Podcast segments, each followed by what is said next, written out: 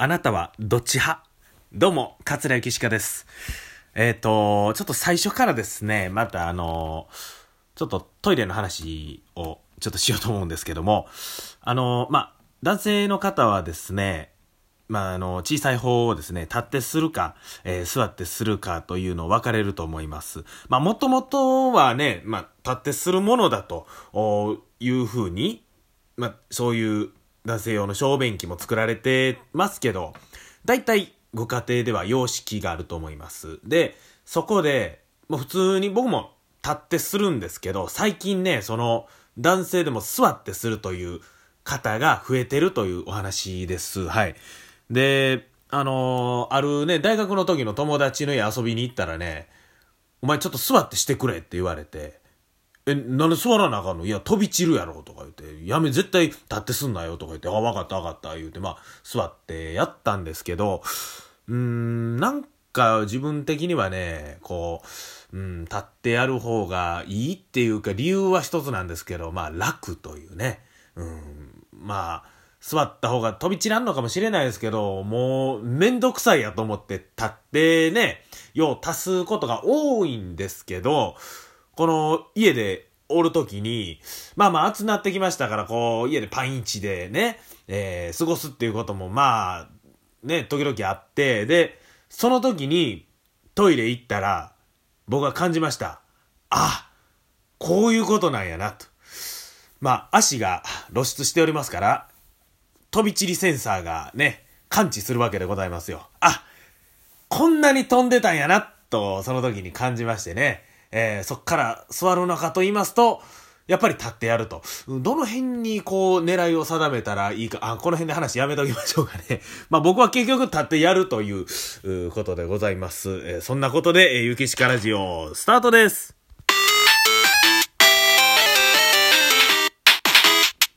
ゆきしかラジオ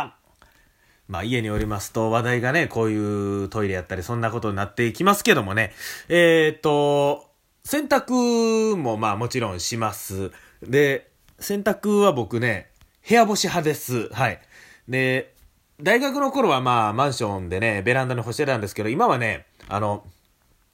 まあ、ベランダというか、もうもともとおばあちゃん家ですから、広さがあって、ちょっと外に出て、あの、星に行くまでね、ちょっとリーチがあるというか、距離があるんですよ。もう出てすぐベランダやったらいいけど、それがまあめんどくさいとか、ういうのもあって、まあ部屋でももう乾くしっていうのもあって、あの、もう部屋で干します。で、これ部屋干し思いますけど、冬は乾きにくいですよね。うん、夏の絵とか、まあ、乾きやすいとこやなと思うんですけども、不思議なんが、冬って乾燥の季節とか言われても肌がカサカサになるやないですか。なのに、洗濯物はビチャビチャなまま。夏はなんか湿気で暑いって言われるのにすぐ乾く。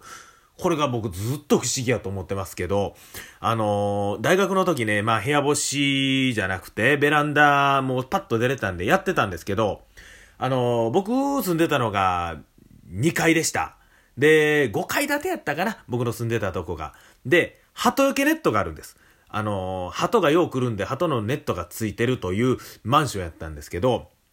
ある日、そのネットになんか白い塊がガッとこう引っかかってるんです。何かなと思って見てみたら、布団のシーツなんですよ。シーツのまた濡れてるようなね、えー、多分干そうと思ったのが、これ、上の人が落としてしまったんやと思って、でもまあどうしようかなと思って、まあ、濡れてたんでね、とりあえず干して、えー、でも上に3階の人もいますし、4階の人、5階の人いるから、どの人か分かれへんな、と思いながらいてたら、ある日帰ったら、自分の部屋の扉に、こう、紙が挟まってるんです。で、そっと抜いてみると、えー、私4階のものですと。で、ちょっと、こういうことで落ち、多分、あのー落ちてしまってると思います。ちょっと、もしよかったらまたここに連絡くださいということで書かれてましてね。ああ、そうかそうか、これ4階の人が落としはったやなと。まあね、このマンションで住んでると、あんまりね、この、どこにどういう人が住んでるって僕も、うん知らなかったんですけど、なんか、ね、こういう形で、まあ、コミュニケーションを取るというかっていうのも面白いなというのも大学時代ね、えー当時ありまして、で、この字を見てると、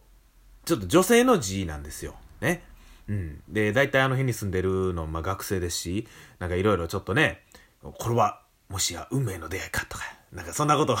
なんかドラマみたいやなとか漫画みたいやなとか思いながら、えー、過ごしてまして。で、まあ僕時間あったんで連絡して、で、降りてきはったのが女子大生でした。それで、ちょっとね、扉の前で、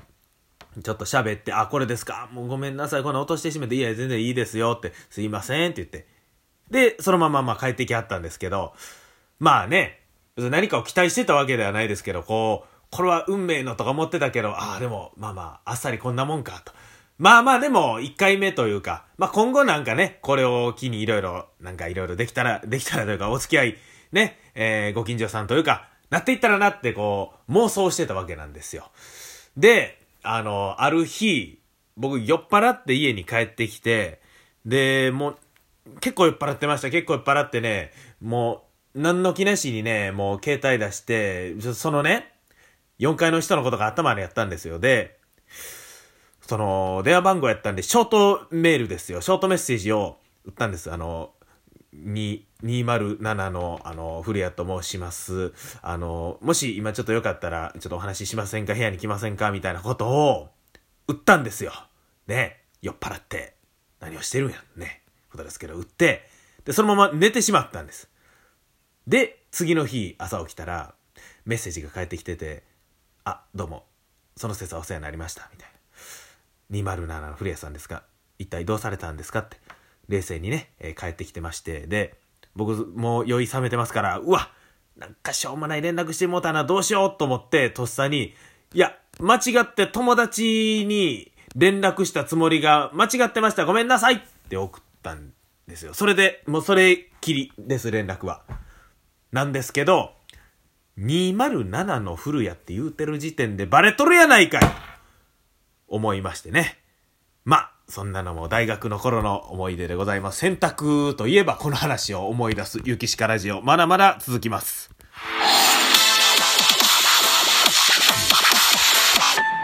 ゆきしかラジオさあ、ということでね、えー、まあ、名前、ゆきしかという、このゆきしかラジオとか、言って言うてますけど、ゆきしかという名前をいただいて、非常に僕、この名前は気に入ってます。すごい綺麗な名前やなと思って、ね、名前負けせんように頑張らなと思ってるわけなんですけどね。あの、大体この落語家というのは名前を授かるもんです。自分で決めれません。で、東京の方行ったらね、あの、昇進、新打ち制度がありますから、昇進していくたびに、えー、名前を変える人、まあ、変わらない人も時々いるみたいですけどね、だいたい変わっていくという、機会があるんですけど、上方落語の方は、もう名前がずっともう一緒やと。で、師匠も、まあその制度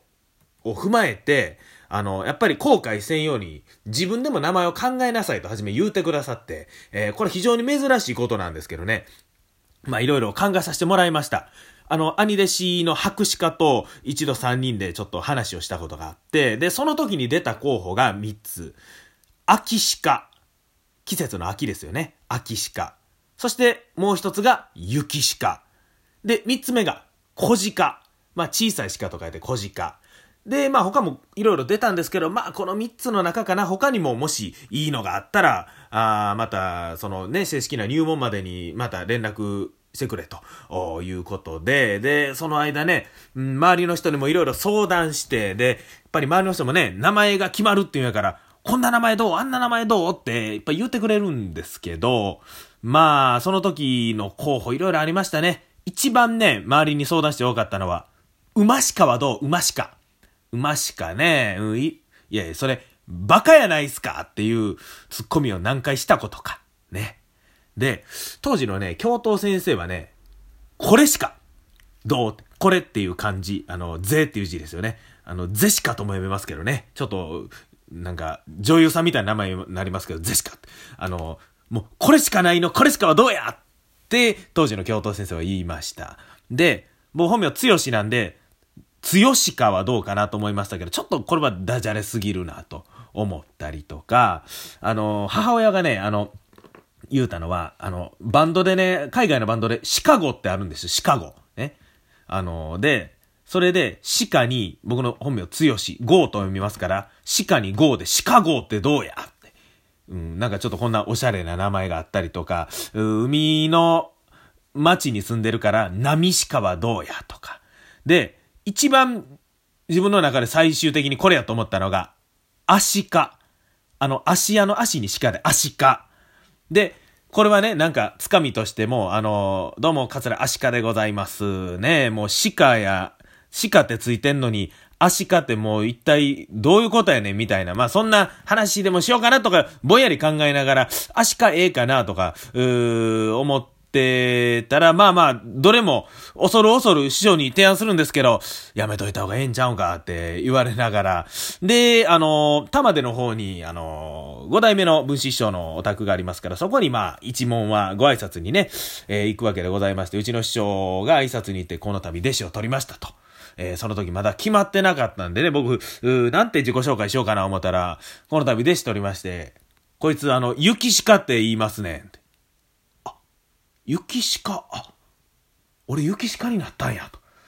その日から、あ私は桂雪鹿でやらせていただいております。あの、非常にね、あの、気に入ってる名前ですが、非常に突然ついたというような、え師匠の中でも決まってたんでしょうけどね。えー、そんなことでございます。えゆきしかラジオ、エンディングのちょっとしたお時間へ参ります。ゆきしかラジオ。